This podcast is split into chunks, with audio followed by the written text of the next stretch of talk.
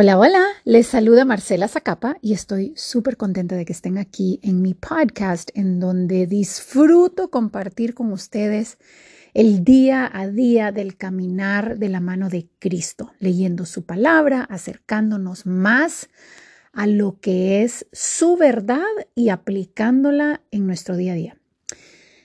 Ok, y hoy les quiero hablar un poquito a toda esa gente yo no sé si a usted a veces le ha pasado que peca de una manera espantosa, según usted, y, se siente como una carga espantosa, se siente culpable, se siente condenada. Yo no sé con qué estás caminando hoy, pero si te sentís de menos, si te sentís apartada de Dios, si te sentís juzgada y condenada por algo que hiciste, este podcast es para vos. Vamos a estudiar hoy el Salmo 51, que es de David, el famoso rey David, que para los que no saben un poco de historia, déjenme darles contexto. El rey David es conocido en la Biblia como un hombre detrás del corazón de Dios. Él fue rey de Israel y el famoso niño que venció al gigante. Y cuando ya era rey, se acostó con Betsabé, Bathsheba y Bathsheba ya estaba casada con el mejor amigo de David, que era su primero en mando en el, en el campo militar. Pero él la vio, la quiso y se acostó con ella. Y no solo, sino que la mujer sale embarazada. Y para hacerles bien corto el cuento, David, la solución que él encontró fue poner a su mejor amigo en el primer línea de batalla para que muriera, porque él rehusó eh, la historia es larga y no se las quiero contar tanto porque el punto a la que quiero llegar es que David ignoró todo lo que hizo hasta que el profeta Natán, Dios lo mandó a hacerle ver a David lo que había hecho, ¿verdad? Que había, había matado a su mejor amigo por un, un deseo sexual lujurioso y para salvar su reputación. Y este salmo está, lo escribe David cuando él ha sido confrontado con su culpa, con su condena, con su terrible, terrible pecado que mató, ¿verdad? Él, eh, derramó sangre. Entonces, a ver, si usted está aquí escuchando este podcast sintiéndose como cucaracha, porque le falló a Dios, déjeme decirle primero que no creo que usted haya matado así como hizo David. Y si aún así, mire lo que dice David acerca del perdón de Dios y su misericordia. Lo primero es alégrense, porque el Salmo 51 en el versículo 17 dice que el sacrificio que le agrada a Dios es un espíritu quebrantado. Y eso que usted está sintiendo, ese remordimiento, esa culpabilidad, es algo bueno, especialmente cuando vivimos en una sociedad que cree que es libre de hacer lo que quiera sin sentir ningún tipo de consecuencia y que cuando la conciencia empieza a darle ese remordimiento, porque como seres humanos fuimos creados a su imagen y sabemos, nuestra alma nos dice cuando algo está malo, ese sentimiento feo es necesario para que nosotros vengamos hacia un arrepentimiento y a buscar un Salvador que nos libre de nosotros mismos. Entonces todo eso se está callando en el día de hoy y si usted sí lo está reconociendo, alabado sea Dios, porque el sacrificio que le agrada a Dios es un espíritu quebrantado, es un corazón destrozado y Él no desprecia un corazón quebrantado y arrepentido. Entonces primero Qué bien, o sea, eso es parte del proceso. Ahora, no nos quedamos así. Me salté al versículo 17, pero miren, quiero leerles cómo comienza esta confesión de David. Dice, ten compasión de mí, oh Dios, conforme a tu gran amor, conforme a tu inmensa bondad, borra mis transgresiones, lávame de toda mi maldad y límpiame de mi pecado Aquí vemos que el primer paso, lo primero que hace David es no excusarse, no empezar a, confesar lo que hizo, es aferrarse a la misericordia de Dios que viene de una fuente de perdón.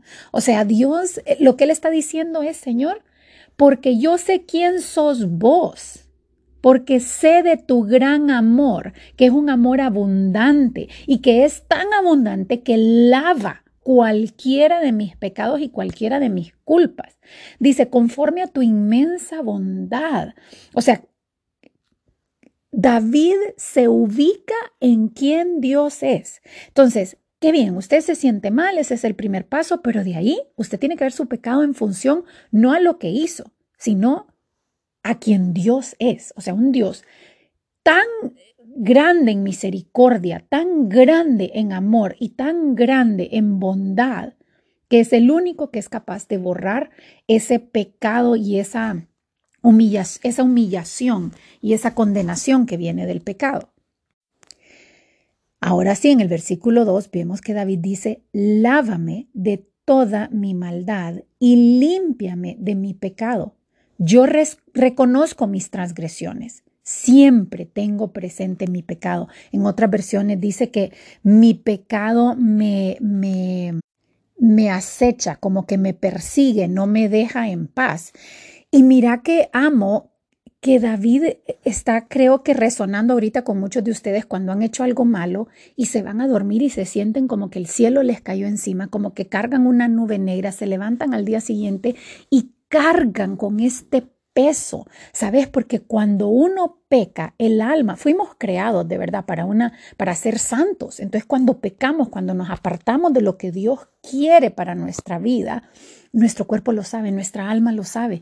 Y, y de verdad que se siente un cambio, se siente como una nube oscura que nos acompaña. Y aquí David está diciendo, Dios mío, no puedo no puedo borrar esta mancha en mi conciencia, me da tanta pena, tengo tanta, tanto dolor, estoy angustiado, no puedo quitarme el aguijón del pecado, Señor. ¿Verdad? Y está yendo ante el único que puede perdonarlo, porque dice, contra ti he pecado, solo contra ti. Y yo te voy a decir algo, qué belleza y qué simple suena. O sea, poderoso, pero qué sencillo. O sea, primero me siento re mal, me siento condenado, pero ¿sabes qué? Estoy ante un Dios misericordioso, amoroso. ¿Y sabes qué? A pesar de que mi pecado es tan grande que no me deja ir, al final contra quien pequé es Dios. Esto nos da dos cosas. Una, a veces nosotros cargamos con algo que nos hicieron a nosotros. O sea, yo me pongo a pensar en el pobre Usías, en la, ¿sabes? En, toda la familia de esta, de esta Betsabe. O sea, realmente David los humilló a ellos, les causó gran dolor a ellos. Pero aquí David dice, al final, contra quien pequé, es con Dios, a quien, a quien le debo mi, mi, corazón quebrantado y con quien debo restituirme primero, es con Él.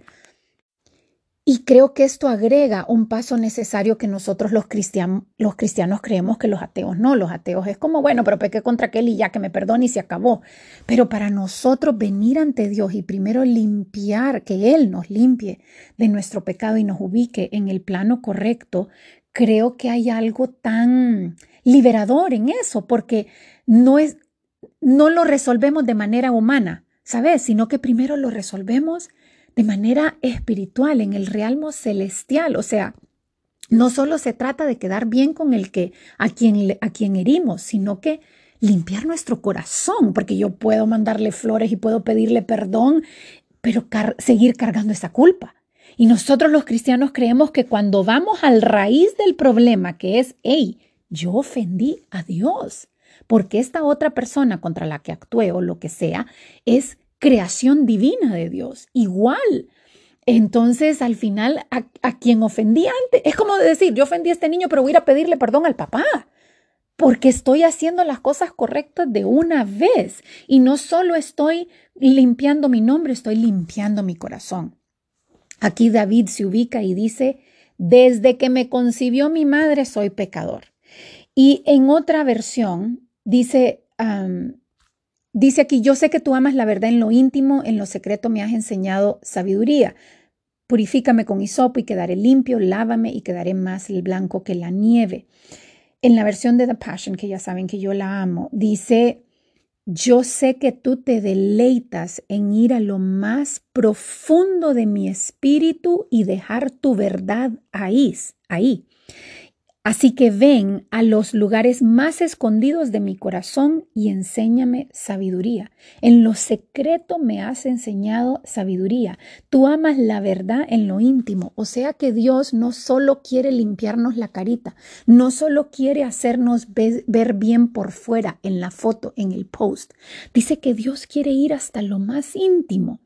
Quiere que su verdad esté enraizada en lo más profundo de mi espíritu, para que no me confunda fácilmente, para que no me pierda fácilmente, para que no empiece a, correr carreras en vano fácilmente, porque lo, la verdad de quién es Él y para quién yo vivo y lo que me libera y lo único que me puede eh, dar esa vida completa está en lo más profundo de mi espíritu y hace esa invitación a decir, te invito al lugar más oculto de mi corazón. ¿Y por qué el corazón?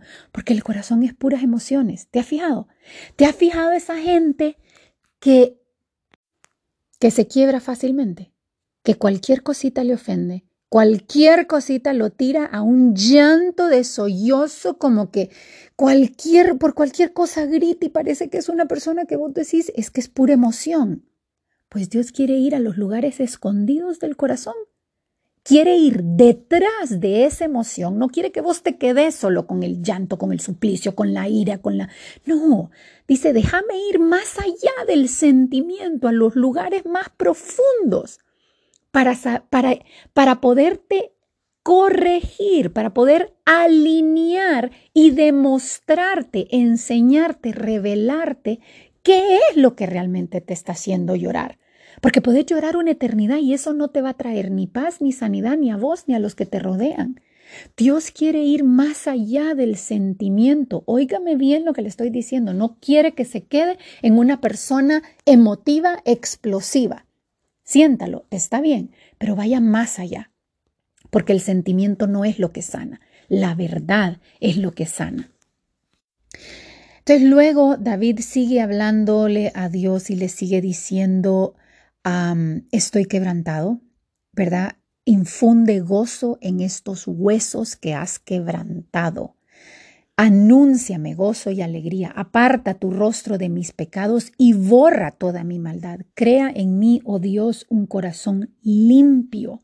Un corazón limpio para que pueda yo renovar la firmeza de mi espíritu. Que cosa más bella. David está realmente diciendo sí, o sea, estoy quebrantado. Dios ah, permite y nos quebranta para que después pueda no solo hacernos mejor, sino hacernos nuevas criaturas. Por eso dice, Crea en mí un nuevo corazón, un corazón limpio. Llename de pensamientos y de deseos santos y puros para que yo esté listo a quererte complacer, para que yo quiera seguirte, para que me nazca seguirte. ¿Y qué es lo que crea un corazón limpio? Miren el versículo 12.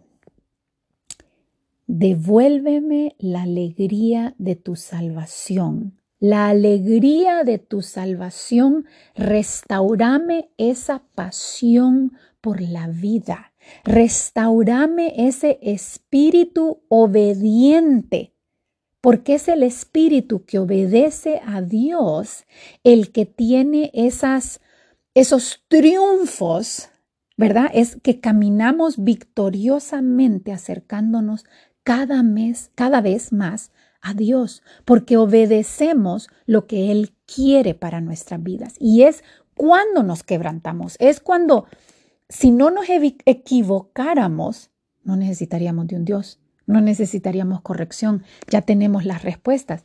Es justamente cuando la churriamos, y cuando nos sentimos re mal, que el venir a Dios, por eso dice David, hey, espérate, antes de restaurar y antes de restituir y todo lo que quieras, tengo que estar bien con Dios, tengo que alinearme bien con Dios, porque Él tiene que, no solo se trata de limpiar mi nombre, es limpiar mi alma, porque yo quiero volver a vivir la vida con ese gozo que solo Dios da con ese gozo que Dios da cuando restaura lo que nosotros hemos destruido. Devuélveme la alegría de tu salvación. Y quiero saltarme al versículo 16, que este fue el que a mí me, ¡ah! me mató y el que les leí desde un principio, que dice, no te deleitas en los sacrificios, ni te complacen los, los holocaustos, de lo contrario te los ofrecería. Ok, qué bien que nosotros ofrezcamos sacrificios a Dios, ¿sabes? Especialmente ahorita que estamos en cuaresma. Es bueno que nosotros disciplinemos nuestra carne a no necesitar del celular, de la comida, de, satisfacciones externas para estar bien. Eso es lo que es un sacrificio, decir, ay, pero es que yo amo ver televisión, pero ¿sabes qué? Voy a ir a leer la Biblia porque tengo que domar y enseñarle a mi carne que lo bueno es la Biblia, no estar viendo tele todo el día, como un niño que le decís, mire, qué rico que usted quiere pastel, pero primero tiene que comer su comida, porque el pastel no lo va a sostener. Eso es lo que es un sacrificio. Y qué bien que nosotros lo hagamos, pero dice la fuente de tu deleite no es en lo que yo haga. Lo que yo hago, lo hago para mí. O sea, esos sacrificios me ayudan a mí a poder acercarme más a Dios, a poder estar más consciente y que sea más fácil obedecerle y todas las cosas que al final son buenas para mí. Esos sacrificios me ayudan a mí a poder caminar cerca de Dios. Pero eso no es lo que le da placer a Dios. Esa no es la fuente de su placer. La fuente del placer de Dios se encuentra en el sacrificio de un corazón quebrantado ante Él. El sacrificio que te agrada es un espíritu quebrantado. Él jamás va a despreciar un corazón que se humilla y que dobla, sus rodillas ante sus pies, se quebranta y se arrepiente. Eso es lo que al final Dios está buscando. No alguien que viene y que agarre un trapo sucio, que ande y que diga, no, pero mira, Señor, mira qué rico me estoy, mira cómo me estoy limpiando, mira, mira cómo estoy yendo a misa, mira cómo estoy ayudándole al pastor, mira cómo estoy haciendo mis podcasts, mira todo lo que yo estoy actuando. En inglés la palabra que dice es performance. ¿Cuántos de aquí nos estamos acostumbrando a actuar? Limpiarnos la cara, ponernos maquillaje y poner esta actuación digna de Hollywood para que los demás nos den esa, nos den como esa como ese título de miren qué bien que está haciendo la muchacha y, que, y tratar de cubrir nuestros pecados. ¿Quiénes estamos tratando de cubrir todo eso que sentimos con maquillaje? No, no, no, pero sabes que voy a donar más. No, sabes que me voy a meter a eso. Voy a sacrificar. Todo eso está bien y hay que hacerlo. Sacrifique, de, done, esté en la iglesia, esté. Pero lo que le da placer a Dios, tiene que comenzar. Mire bien, tiene que comenzar con ese corazón quebrantado, arrepentido, diciendo, oh my God, como dijo David, solo ante ti he pecado, estoy quebrantado. Mi pecado me persigue, por más que, que trate, me casé con la otra, por más que la trate bien, por más que, que haga lo que haga, mi pecado me persigue, mi culpa, mi condenación. Tengo que traer este, no lo puedo tapar. No le puedo poner maquillaje. No lo no puedo contratar a una agencia de PR y hacer una campaña estratégica para que la gente crea que yo soy una buena persona.